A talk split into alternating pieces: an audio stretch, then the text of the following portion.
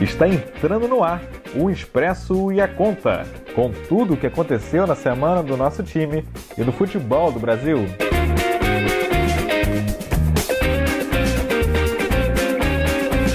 Salve, salve galera! O Expresso e a Conta, segundo episódio no ar.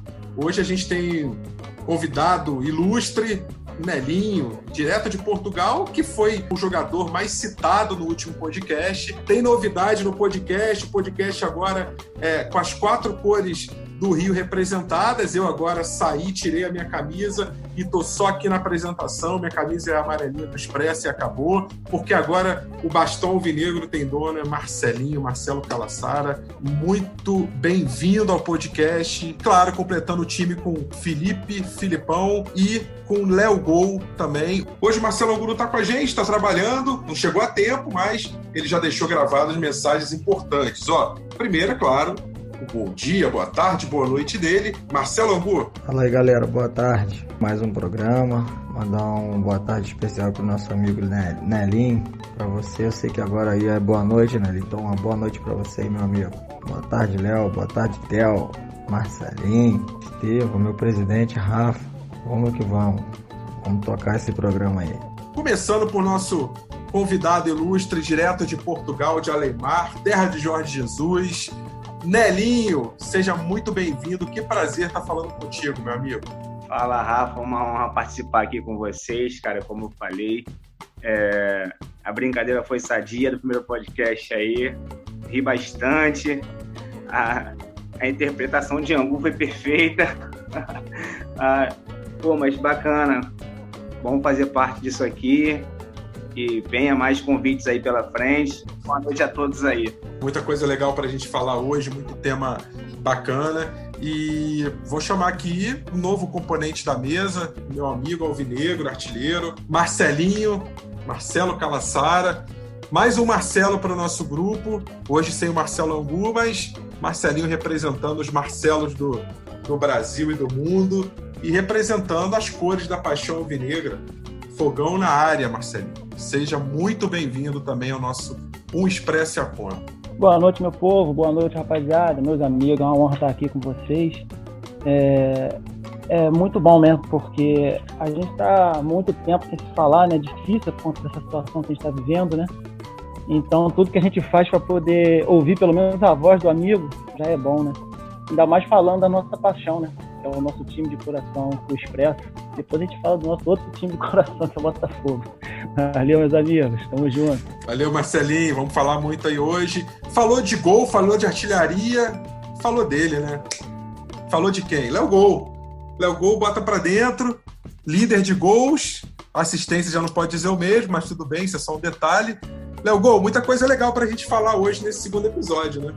Boa tarde, boa noite, bom dia, meus amigos. Rafa, Filipão, Nelim, direto de Portugal, e meu irmão Theo. É verdade, Rafão, hoje temos bastante coisa para falar. Podcast hoje vai ser sensacional. Uma hora vai ser pouco, hein? Já tô com meu carregador aqui para conectar porque a bateria vai acabar. Temos bastante coisa para falar e vamos que vamos aí. Vamos que vamos, Léo Gol. Agora passando a bola ali pro, pro nosso Bebeto, o atacante que joga mais pelos lados, mas que também faz seus gols e faz muito. Tem, tem aumentado a média aí ultimamente. Ele que vai vir inspirado agora pelo grande camisa 9 tricolor, como nas palavras dele, o maior ídolo da, da era em cores do, do, futebol tricolor. Filipão, Fredão na área, só que junto com o Ganso e junto com o Nenê. A gente vai falar com calma sobre isso, mas pode dar seu, suas boas-vindas aí. Bom dia, boa tarde, boa noite pra galera. Beleza, como disse o nosso querido artilheiro Léo Gol, bom dia, boa tarde, boa noite para todos aí. Uma responsabilidade grande dividir esse podcast aí com Marcelinho Calassara, Nelinho, Léo Gol. Tá, tá, tá, esse tá um encontro de peso aí.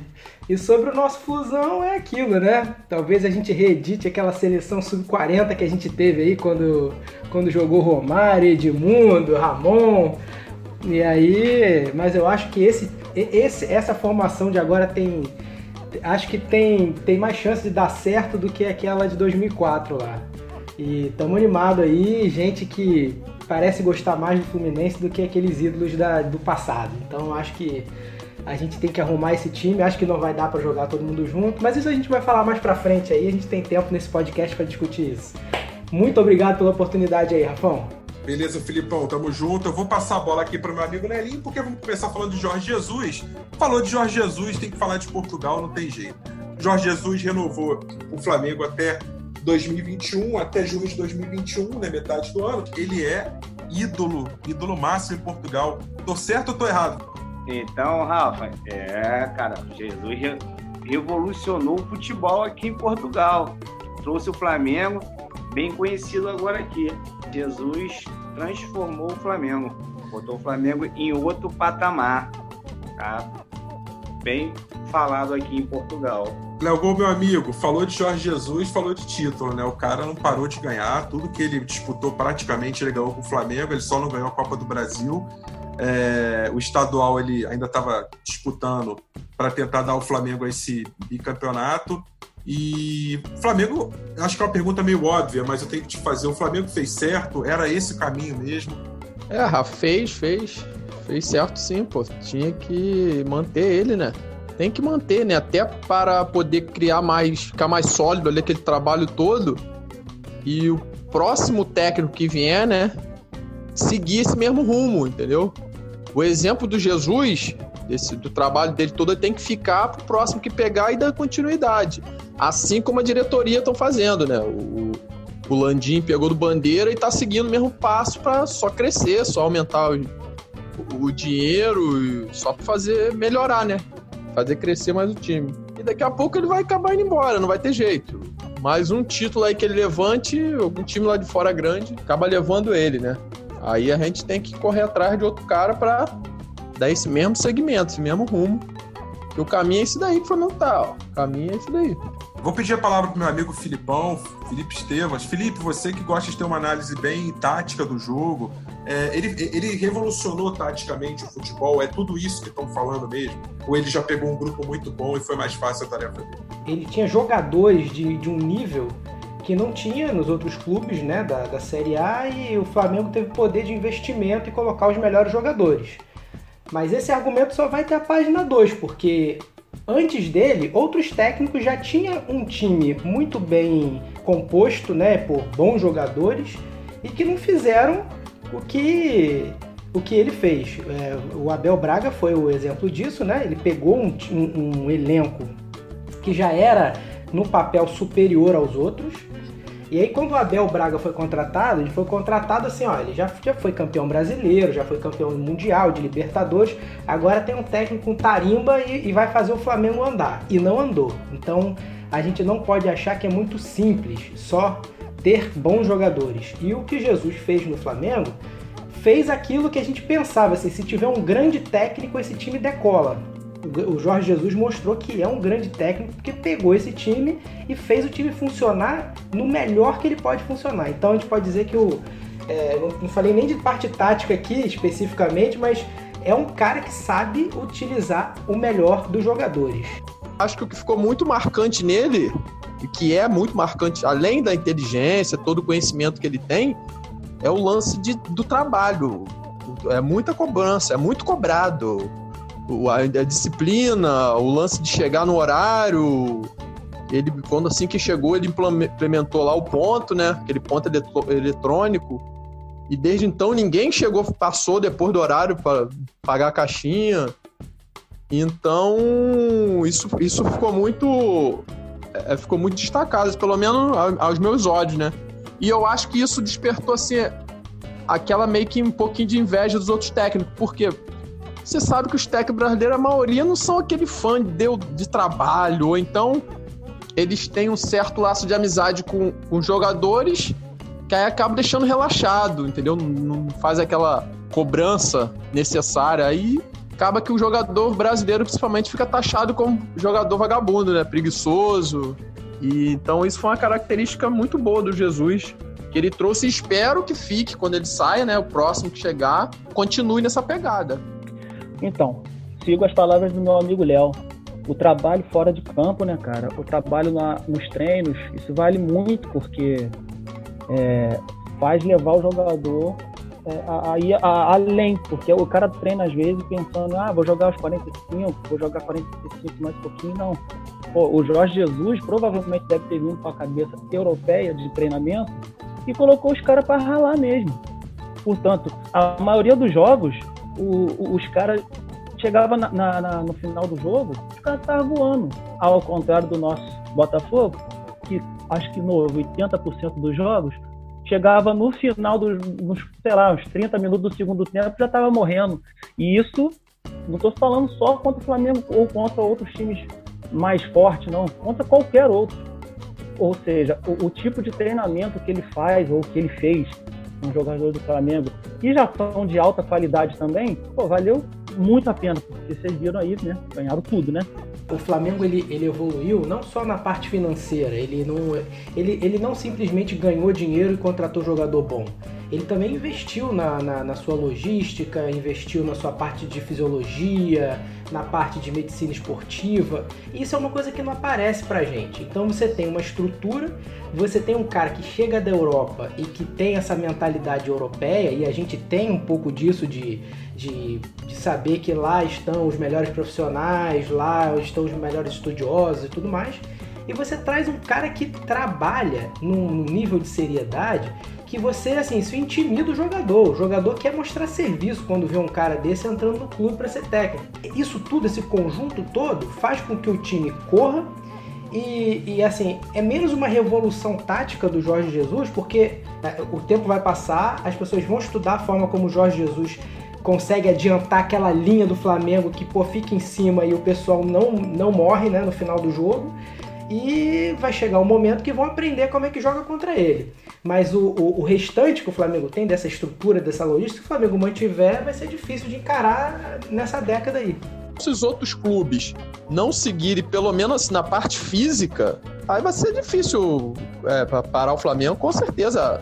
Léo, vou pegar um gancho nisso que você falou sobre a parte física, porque cada vez mais ela é importante no futebol moderno. E o Fluminense teve a. repatriou o Fred, a gente já falou, e a gente lembra que no Fluminense joga o Paulo Henrique Ganso e joga o Nenê. Aí eu não falo nem só da questão da idade, mas eu falo da característica dos jogadores.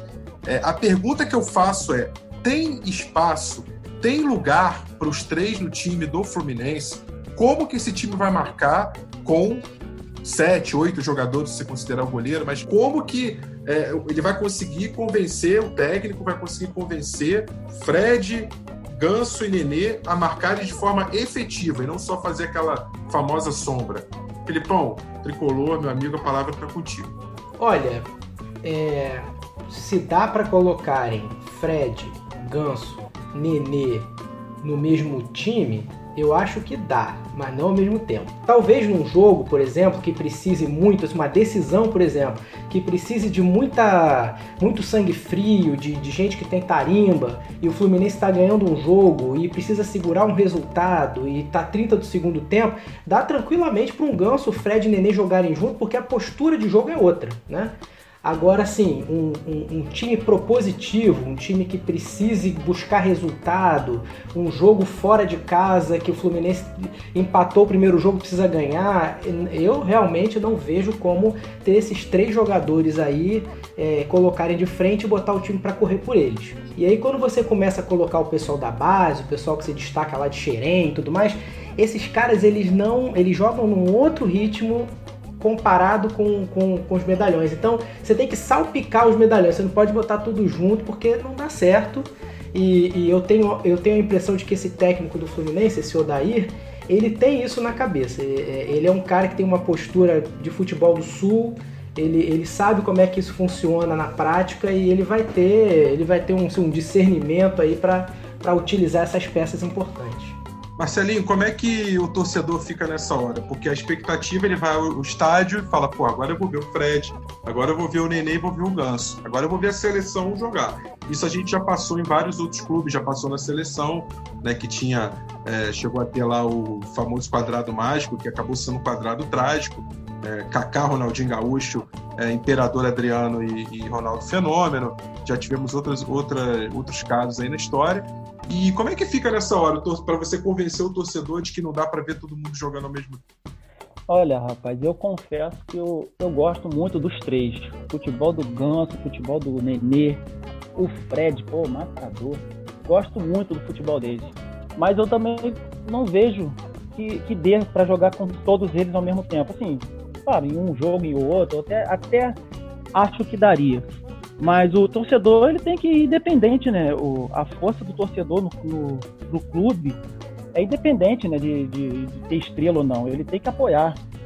Quando tem a, a estrela, então, melhor ainda, que aí ele já vai com gosto. Se ele está no banco, vai entrar ou não, é aquela expectativa. Quando entra, é aquela festa. Mas eu sigo muito assim o pensamento que meu pai tinha quando meu pai é, treinava os times da gente.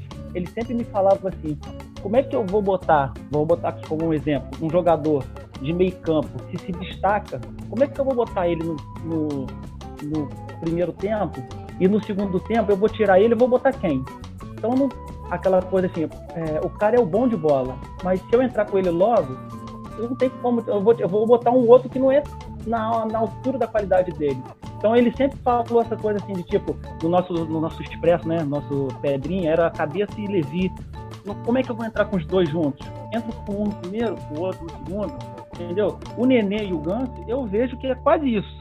Porque a qualidade dos dois é insuperável, assim. É claro que o futebol já, já não é o mesmo de antigamente, mas se o cara tiver um pouco de inteligência e conseguir tratar os dois dessa forma, eu acho que o Fluminense consegue ir longe nesse ano aí. Mas espero que dê, dê, certo, porque eu gosto muito do futebol deles, cara. Nelinho, você que joga ali atrás, na hora que o time todo sobe, a bucha sobra para vocês, né? Você cansa de gritar lá no Expresso. Volta, volta pra marcar! Todo mundo imitou você no último podcast. É, é fácil atacar, atacar, mas aí na hora que a bucha sobra lá, ferrou, né? É, isso é verdade. Ué, a gente passa um perrengue com isso aí, mas a, pelo que a gente vê hoje pelo futebol, cara, a gente botar o Paulo Henrique Ganso, o Nenê e o Fred, cara, são, são jogadores profissionais que estão ali para jogar, né, cara? Eu acho que, como o Filipão falou, esse Odaí não é um cara bobo, eu acho que ele vai mesclar bem esse time do Fluminense aí, as peças que tem. Não vai. Eu, eu acho legal botar os três para jogar, sei lá. assim, jogo difícil, pô, não vai pegar um Flamengo com, com, com os caras para marcar, né? Isso já acho difícil, mas pegar esses jogos do Carioca aí, botar os três para frente mesmo, botar o Fluminense para jogar, para fazer resultado, que aí, porque a torcida quer ver isso, né, cara? Os três jogando junto. A galera gosta de espetáculo. Aí, mas é aquilo também, como você bem lembrou aí, desses quarteto fantástico aí. Teve aquele trio também no Flamengo, né? Pior ataque do mundo. Que era o Sávio Romário de Mundo. Cabeça, o Pedrinho era um espetáculo. Era cabeça, Levi e Patrick, Marcelinho. Era, ali era difícil de aturar, hein? Sofri na mão desses caras aí na época de Cruzeiro, hein? Mas enfim, Rafa, é. Se não. Se o, um, nenhum dos três que eu acho difícil, cara. O Nenê é um cara que tem. Que ele, você vê que ele tem vontade, ele volta. Na, no, no, Vasco mesmo, ele ajudava muito na marcação. Ele jogou pelo Vasco naquela época aí. Ele voltava para marcar, ele ajudava. E o Vasco, ele só tinha ele no Vasco na época. Ele sempre ajudou. Agora, acho que com, com o Ganso ali, com o Fred, ele deve acho que correr até mais, cara. Buscar o jogo, ele fica aquela referência ali de meio, de como se fosse um, um segundo volante, não sei. É, o, é, é a pedra na mão do Aldair, né? É o grande desafio do técnico do, do, Fluminense, que já passou uma boa passagem pelo Internacional também, o Daí Helman, que jogou no Fluminense também naquela campanha da, da Série C, chegou até a fazer um gol. Léo Gol, como administrar o grupo, como administrar o vestiário nessa hora? Porque lideranças que têm temperamento forte. Ganso tem temperamento forte, embora no, em campo às vezes pareça um pouco né, meio lento, meio mole, mas tem temperamento forte. Nenê tem temperamento forte, Fred tem temperamento forte. Como é que você não perde o vestiário numa hora dessa? É, rapaz, para não perder o vestiário numa hora dessa, a diretoria tem que estar do lado do técnico. Tem que dar o aval pro técnico trabalhar. Tem que dar o aval pro técnico, se necessário for, barrar o, o, o seu Frederico, barrar o Nenê, o técnico que, que bota o time em campo. Agora, se não desse aval para ele, os caras derrubam ele, né? Que o vestiário é muito pesado, né, cara? Esse vestiário aí do Fluminense aí, não só esses três não, tem mais alguns ali com, com menos nome também que tem um pesozinho. Que o Nenê tá bem, fisicamente ele tá voando. Só que se botar um ganso, o ganso tá louco. O ganso tem que ir lá no. Lá no, onde doa sangue para ele pegar um pouquinho lá que tá brabo pra ele desde o Santos que nunca. Depois daquele, daquela passagem no Santos que ele sumiu. Então, o Ganso não dá certo, não, mas o Nenê tá voando. E o Fred, vamos ver aí, né, cara? Eu não sou fã do Fred, não, mas vamos ver aí se ele consegue ajudar o Fluminense melhor. Já tá ajudando, né? No marketing aí, que é muito importante. Não, é que eu, tava, eu, eu, lembrei aqui, você falou sobre o Ganso, a, a princípio ele não parece ter liderança, mas é, teve aquele, aquele episódio que ele fez, teve com o Oswaldo de Oliveira, né? É, ele saiu, e teve até uma cena engraçada depois, não sei se foi Globo Esporte, não lembro quem foi que, que, que, passou. O Abel comentando com alguém sobre isso, sobre o lance que, que ocorreu. Você viu o que o jogador fez? Como é que faz uma coisa daquela? A discussão do, do Ganso com, com o Oswaldo. Aparenta não ter liderança, mas ele é bem forte, como você, como você falou. No vestiário vai ser uma disputa bem, bem séria ali se não tiver o controle, se a diretoria não der o aval para o técnico fazer que ele quer, vai ficar pesado. Verdade, né, Linho? Filipão, para você arrematar esse assunto aí, não parece uma combinação um pouco difícil quando você tem três jogadores muito experientes, com muita voz em vestiário, com muita liderança, e você tem um técnico que não é exatamente um Luxemburgo, um Filipão, um técnico com perfil de maior experiência nessa hora, talvez o Odair Helman ainda seja aquele da, daquela figura daqueles técnicos que estão começando ainda, então na, na, na, hora que o bicho pegar, ele pode não ter uma voz de comando tão forte? Não te preocupa um pouco isso? Eu acho, Rafa, que esse é o grande desafio do Odair. O problema mais sensível do Fluminense, dentre esses jogadores que a gente falou aí, para mim é o Ganso. O Nenê, ele é um cara experiente, mas ele é um cara é, que está apresentando resultado. Ele é o cara que está fazendo gol, ele é um cara que está tá, tá jogando e a torcida está gostando do futebol dele. O Fred é um cara que ele passou desse, desse patamar de ter que ficar o tempo todo mostrando o resultado. Ele é ídolo do clube, ele é um cara que tem história do clube, passou mais de cinco anos e tudo mais. E o Ganso, o Ganso é um cara experiente, é um cara que a gente sabe que tem um talento, mas que nem sempre dá resultado para o clube e não é ídolo do clube. Então, para mim, ele é o, o, ponto mais sensível desses medalhões aí. O, o técnico, você falou certíssimo, ele é um cara que ele tá é, procurando ainda o melhor trabalho dele, né? Se a gente colocar que ele fez um bom trabalho no Inter, mas é um bom trabalho de um cara que assim mudou do, do, do, do promessa para um cara que a gente agora tem que observar. Mas ele não foi, não, não teve um grande campeonato no Inter, assim que ele ganhou, né, um título grande no Inter. E o Fluminense é uma chance dele conseguir algum resultado assim expressivo para colocar ele no cenário, né? Qual é a lógica da coisa? A lógica é botar o Nenê para jogar, o Fred para entrar e, e, jogar com eles e o Ganso vai ficar nessa de quando o Nenê não tá bem, ou então quando tem um jogo mais no Maracanã em que o Fluminense pode propor o jogo, aí o Ganso entra e tal, porque se precisar de jogo para marcar e para correr, o Ganso não é o jogador. Será que o Ganso ele vai se conformar em ser esse jogador que vai doar, né, vai, vai ceder mais do que, o, do que o outro? Não sei. E aí o Odair ele vai ter uma prova de fogo aí Resta saber se ele vai ter um bom relacionamento com os outros medalhões, né? Se o Fred vai colar com o Ganso, se ele vai colar com o treinador. Eu acho que isso é o, é o grande desafio do, do Odair. Vamos, vamos torcer para que ele tenha essa maturidade aí e consiga é, é, conciliar isso tudo. Por falar em medalhão, por falar em jogador de nome, é, o Brecht anunciou nessa, no início da semana que, aliás, no fim da semana passada, o Brecht anunciou que Mário Balotelli não faz mais parte do seu elenco. Balotelli que nasceu na cidade, é torcedor desde a infância do, do, do clube, não por acaso é, acabou recusando a proposta do Flamengo, foi preterido rubro-negro no ano passado, e muita gente na época parou, olhou e falou assim, poxa, que que pena ele não ir para o Flamengo. O Flamengo perdeu um grande jogador, um jogador de nível de seleção italiana, um jogador de nível de Copa do Mundo. Teve até aqui na Copa de 2014 no Brasil, fez gol contra a Inglaterra. E, na verdade, hoje a pergunta que eu faço é a seguinte: o Flamengo se deu bem do Balotelli não ter vindo, o Balotelli se deu mal de não ter vindo para o Flamengo, que talvez aqui Jorge Jesus pudesse ter enquadrado o Balotelli, extraído o máximo dele e talvez conseguido aquele centroavante que faltava no esquema dele, embora o Gabigol tenha feito muitos, muitos gols é, ano passado, esse ano. Mas foi melhor, foi pior para quem? O Flamengo se livrou de uma bucha, Léo Graças a Deus o Flamengo se livrou desse cara, rapaz. Porque ia dar dor de cabeça. Mas não era uma dor de cabeça que não foi anunciada.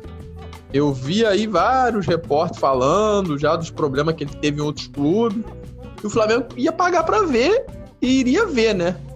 Mas graças a Deus que ele escolheu o time do coração dele, foi lá, pro, lá pra Itália, né? E o Mengão tá aqui bem, graças a Deus, longe do Balotelli.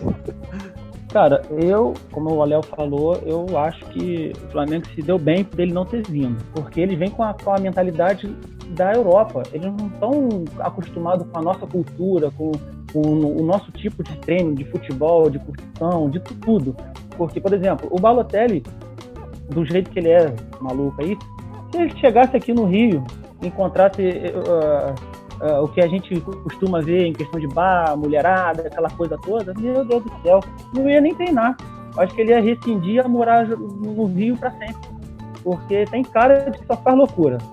Mas é muito questão de, de disciplina mesmo, cara. Você vê o, o, Você lembrar, quem viu lembra do Sidorf, pô, o cara é um, um cara disciplinado em questão de, de, de técnica, de, de, treino, de tudo. Eu lembro que ele até é, queria mudar o, o hino do Botafogo, que, dizia, que ele dizia que o hino não podia falar que não deve perder para ninguém. Olha só, cara, a cabeça do cara, entendeu? Agora, Balotelli, cara, na moral, isso aí já dá mais não. O cara tem nem 30 anos, tem 29 anos. Poxa, com o futebol que ele tinha, dava para ele ir muito longe, mas a gente tá vendo que não vai muito não, né? Nelinho, você queria o Balotelli no Vasco? Eu não queria não, cara. No Vasco não é possível. Porque ele, ele, vai, ele vai chegar com status, iria no Flamengo chegar com status de estrela, cara.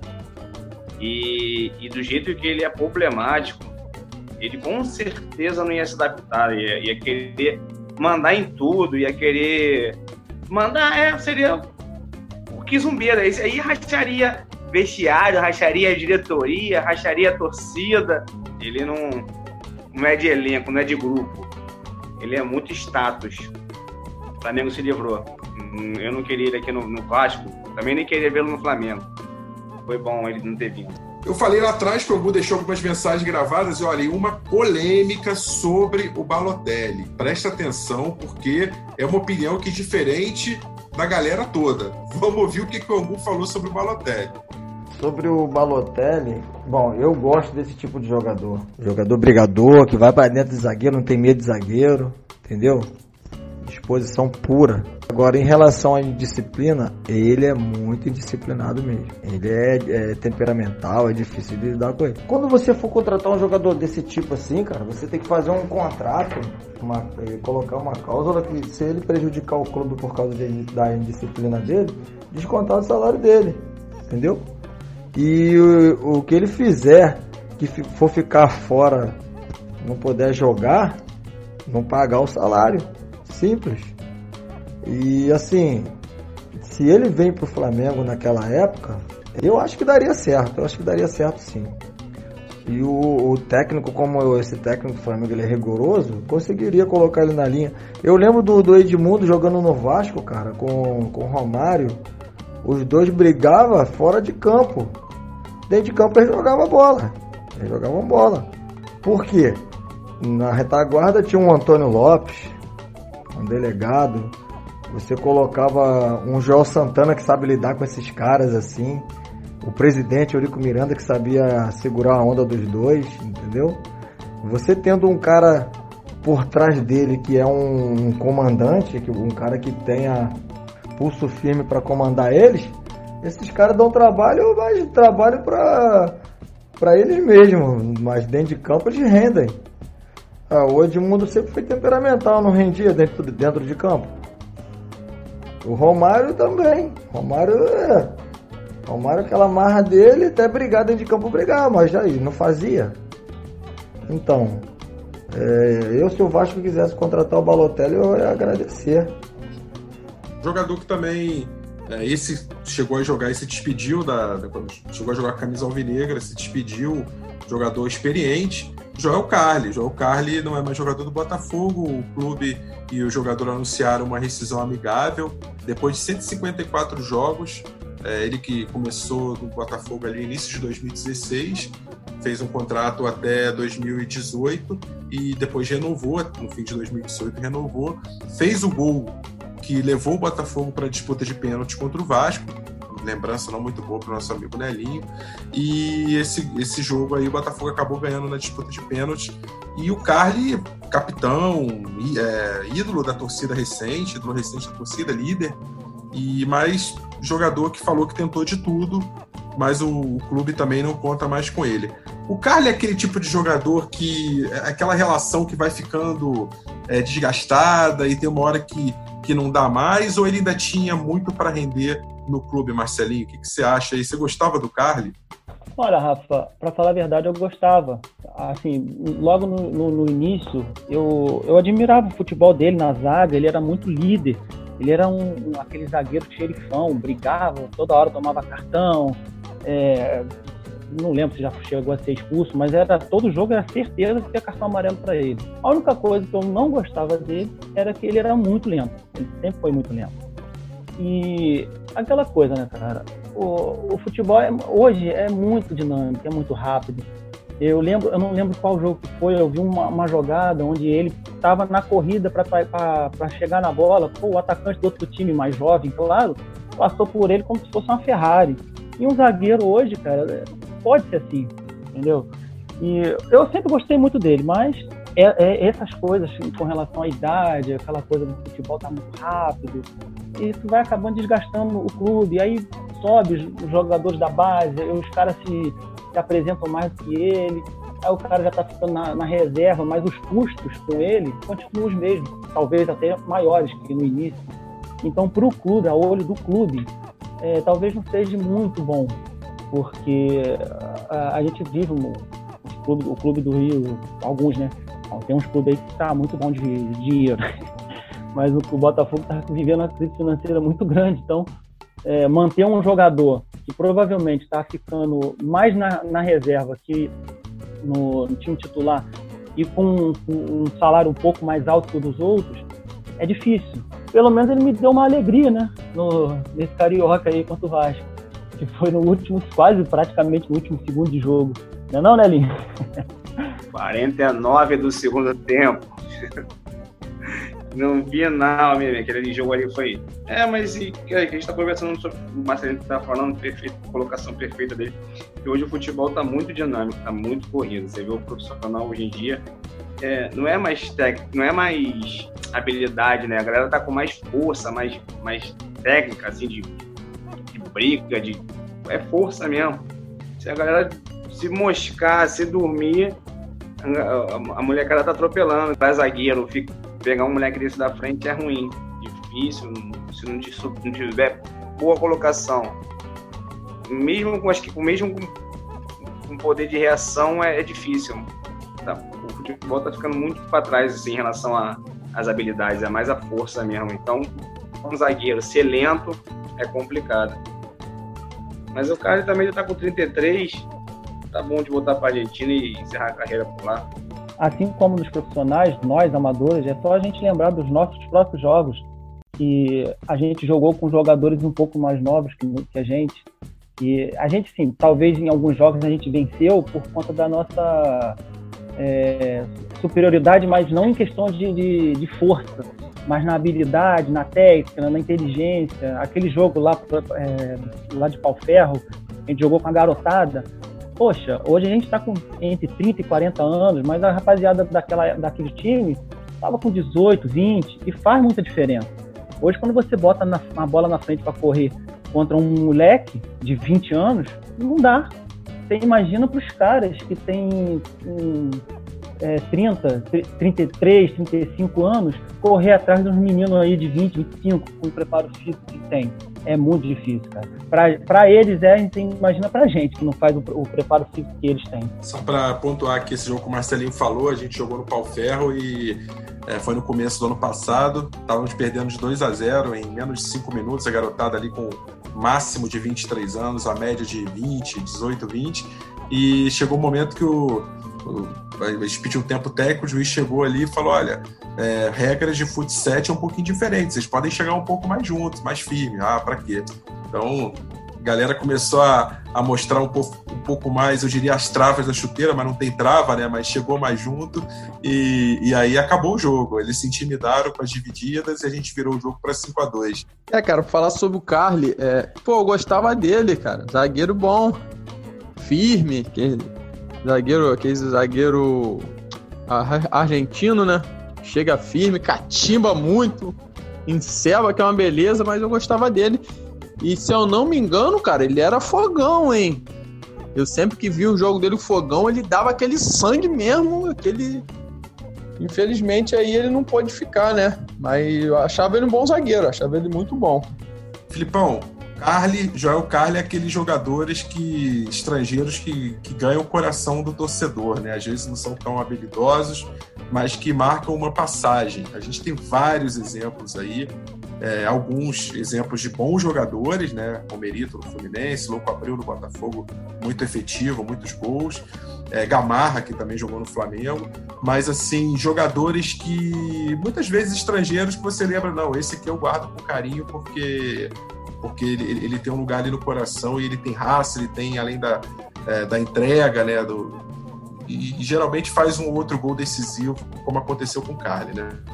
Exatamente. Eu acho que o Carly vai ficar assim, né, nesse patamar aí. Não do de ídolo máximo, mas sempre aquele cara que quando aparecer na televisão, tiver na rua, o Botafoguense vai lá e fala, pô, cara, obrigado aí pelo, pela sua devoção ao, ao, à camisa do Botafogo e tal. É uma coisa bacana, assim. Isso é muito legal porque o, o clube ele não vive só de, de ídolos máximos, né?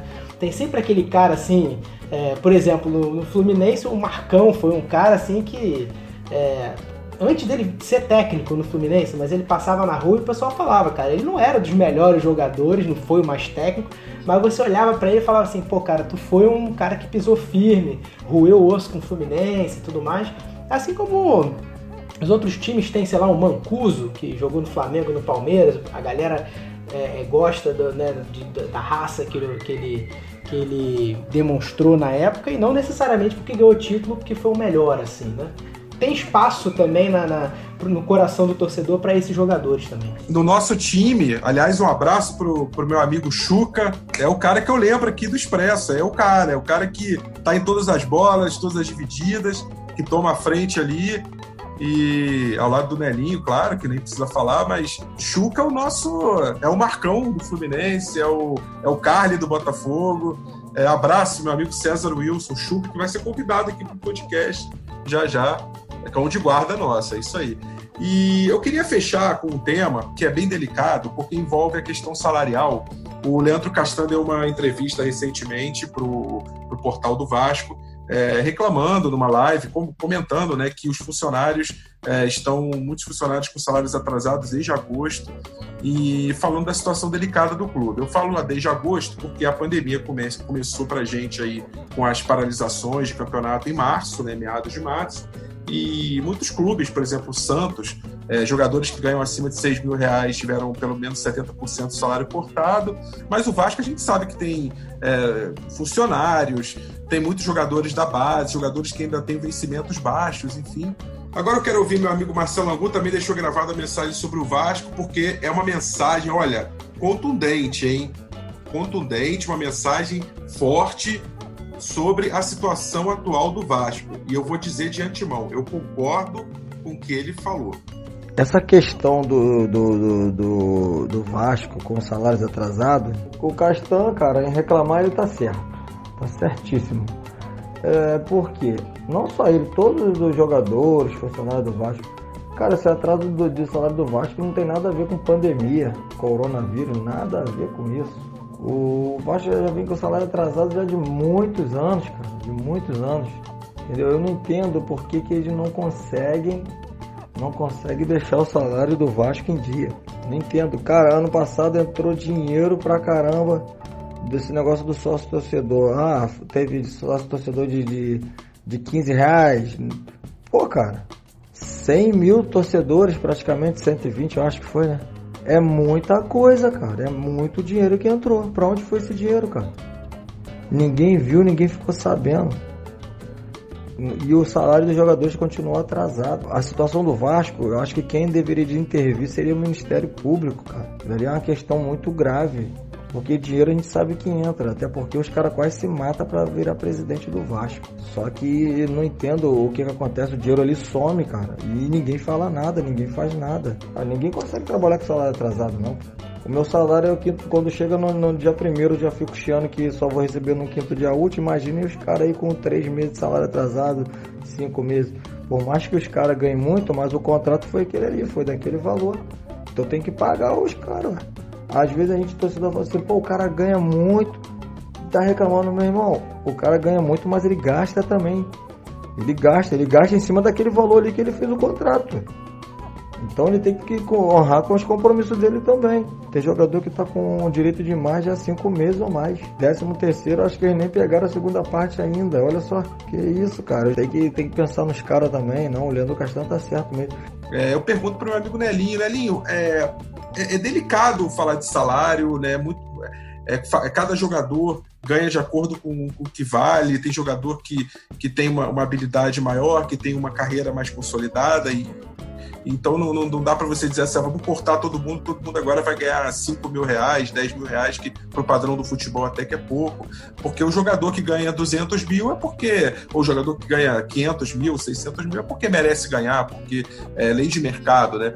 Mas como é que fica nessa hora? É, o Leandro Castanho já defendeu a Roma, já foi jogador internacional, enfim, é, reclamou disso. É, essa pandemia mexe também um pouco com os cofres dos clubes. Como é que fica essa questão nessa hora? O jogador tem razão de reclamar ou ele tem que ser um pouco mais condescendente com o clube nessa hora?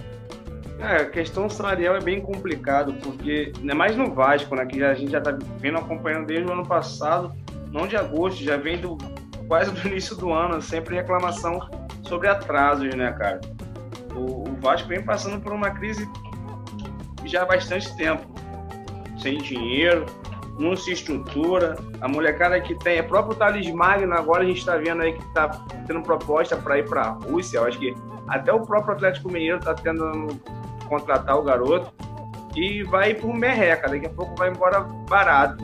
É, o Vasco não está tendo uma boa diretoria já há bastante tempo. Até depois do Eurico ter falecido, ainda tem acho que um resquício dele aí sombando, um fantasma dele por aí é complicado, cara. É, concordo com o Castan em relação ao salário, mas é, é aquilo como você falou. Ah, não está tendo retorno. Não tem jogos, não tem entrada de dinheiro, não sei como fazer. É, o jogador tem que entender que isso não prejudique agora na volta, né? A gente sabe o jogador recebe para jogar. Se tiver cortando aquele corpo mole, se não querer jogar, já vai complicar o clube, né? Mas ele tá na razão dele de cobrar e a diretoria tá na razão de explicar o motivo, né? É o. Flamengo hoje está bem saneado, a gestão Bandeira de Melo, é, sem dúvida, foi muito positiva para o clube nesse sentido, equilibrar as finanças. Mas dá para dizer hoje assim que ah, o, a pandemia atingiu todo mundo, não dá para cobrar tanto do clube, ou, ou, é obrigação hoje de todos os clubes terem a, a, as finanças aí em dia, em ordem, e o jogador tem que cobrar mesmo quando não recebe, não só jogador como funcionário. O que, que você acha disso? É, Rafa, salário do jogador, de qualquer funcionário, é uma coisa normal, natural. Não precisa o cara cobrar. Só que o, os, a maioria dos clubes estão passando por dificuldade financeira e tal. Aí cabe aos diri, de, é, dirigentes dos clubes, né? Entrarem um acordo com os jogadores, até para não ter essa exposição, né? Reúne ou, sei lá, faz a chamada de vídeo, as conferências virtuais explica a situação, fala que vai quando, dá uma posição, né, concreta pro jogador, até pro, sei lá, pro jogador não ficar expondo, ah, tô faltando, tô desde tanto sem receber. Às vezes o pessoal pensa, ah, o Flamengo tá com dinheiro, mas também tava passando por, por maus apuros aí, né? Porque teve patrocinador que saiu, teve que demitir aí um monte de gente, então a corda apertou no pescoço de todo mundo, né? Aí tem que ter aquela aquele jogo de cintura. Os dirigentes conversaram com os jogadores para entrar num acordo, para ficar legal. O Léo levantou uma bola aí de, de fazer uma chamada de, de, vídeo, diretoria. Ou então faz igual o Thiago Neves, manda o áudio lá pro, pro presidente, faz pagar, né? Aí perde o pênalti quando não paga.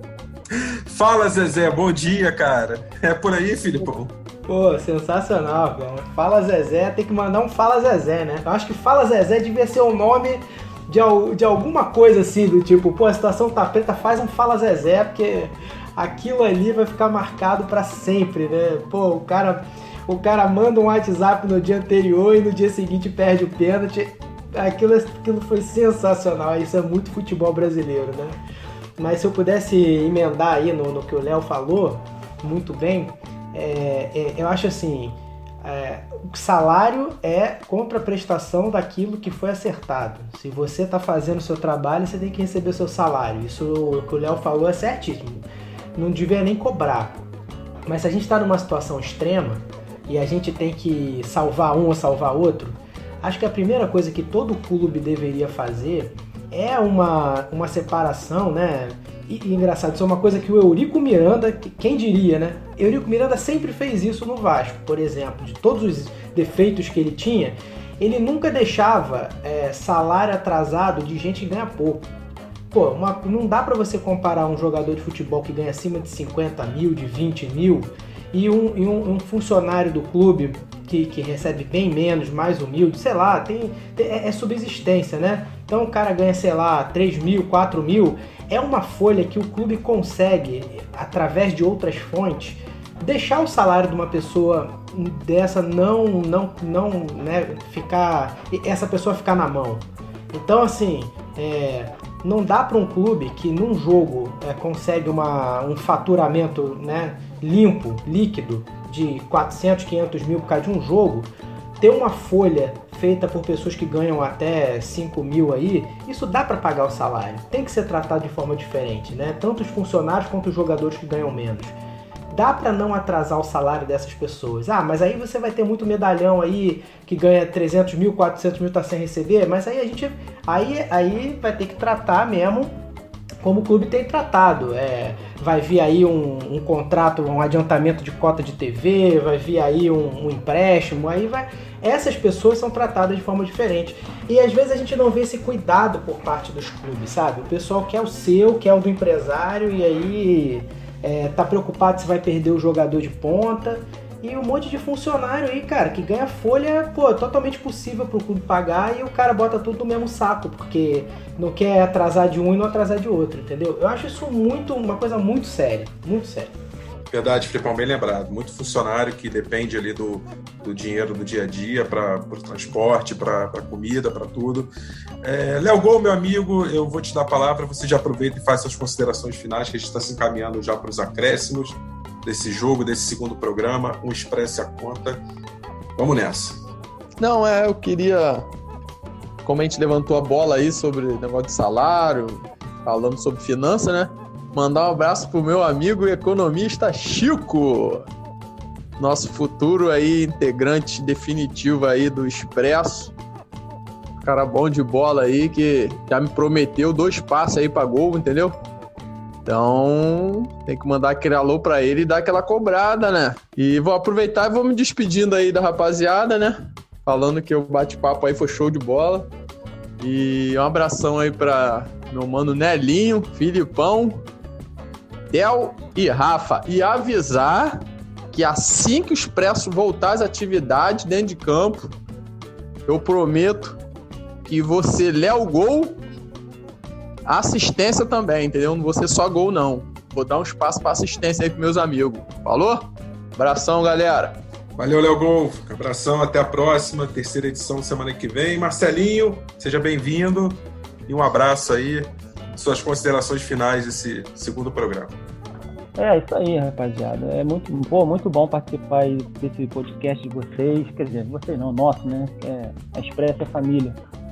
Poxa, eu fico muito feliz por vir correndo o trabalho para poder participar e agradeço aí por ter, ter sido lembrado aí E mandar um abraço aí pra rapaziada aí do Expresso, todo mundo que vai ouvir esse, esse áudio aí. E torcer para que essa pandemia acabe logo, que esse vírus acabe logo, para a gente poder jogar nosso futebol e tentar pelo menos correr um pouquinho durante a semana, se o futebol voltar semana que vem, não dá nem para ficar do lado de fora. Tá difícil, mas. Valeu, Marcelinho. Filipão, abraço. Até a próxima. Terceiro episódio já tá aí, na porta. Exatamente. Queria só assim enaltecer a, a qualidade dos comentaristas aí, né? A gente começou bem semana passada e nós mantivemos a qualidade, o refino aí na, na, nas colocações aí do Nelinho, do Marcelinho do Léo Gol. Só me sinto honrado de estar aí dividindo essa mesa com, essa, com essas pessoas aí tão inteligentes aí e, e que sabem tudo de futebol. E também com a sua condução, né, Rafael? Você tá dando espetáculo aí. Um abraço aí e até a próxima semana. Valeu, Felipão. Que isso, eu que agradeço vocês e deixei por último, mas não menos importante, deixei por último de propósito, é, agradecendo imensamente meu amigo Nelinho, que está em Portugal, mas está com o coração aqui no Expresso, no Brasil, no Rio de Janeiro, é, aqui na região de Maria Paula, Herói, Pendotiba, tudo tá com a gente. E Nelinho, eu antes de você se despedir, eu preciso que você peça para Angu voltar para marcar, porque não pode. Angu vai pro ataque, volta Angu, volta Angu. Volta Angu, caralho, volta porra! Olha pra onde, caralho? Tem que marcar! Rafa, Felipão, Léo Gol, Marcelinho, puxa, brigadão mesmo pelo carinho. Obrigado por vocês terem me convidado. Foi muito bom a conversa, muito bom esse podcast. Bacana demais. Isso é, é bom que aproxima mais a gente. Eu, infelizmente, não tô conseguindo participar da, das lives de quinta-feira, cara, por causa do ponto do trabalho, o horário aqui é bem puxado. Mas brigadão mesmo pelo convite, pô, fiquei muito feliz de poder participar aí com vocês, trocar essa ideia, muito bacana. E, e vem outros convites, tô aí. Tô, gostei pra caraca. Obrigadão mesmo, Rafa. Léo, Filipão, galera do Expresso, saudade de geral aí, hein? Grande forte abraço pra geral. Valeu, Nelinho. Valeu, galera. Grande abraço. Semana que vem tem mais. O Expresso é conta. Fui. Valeu!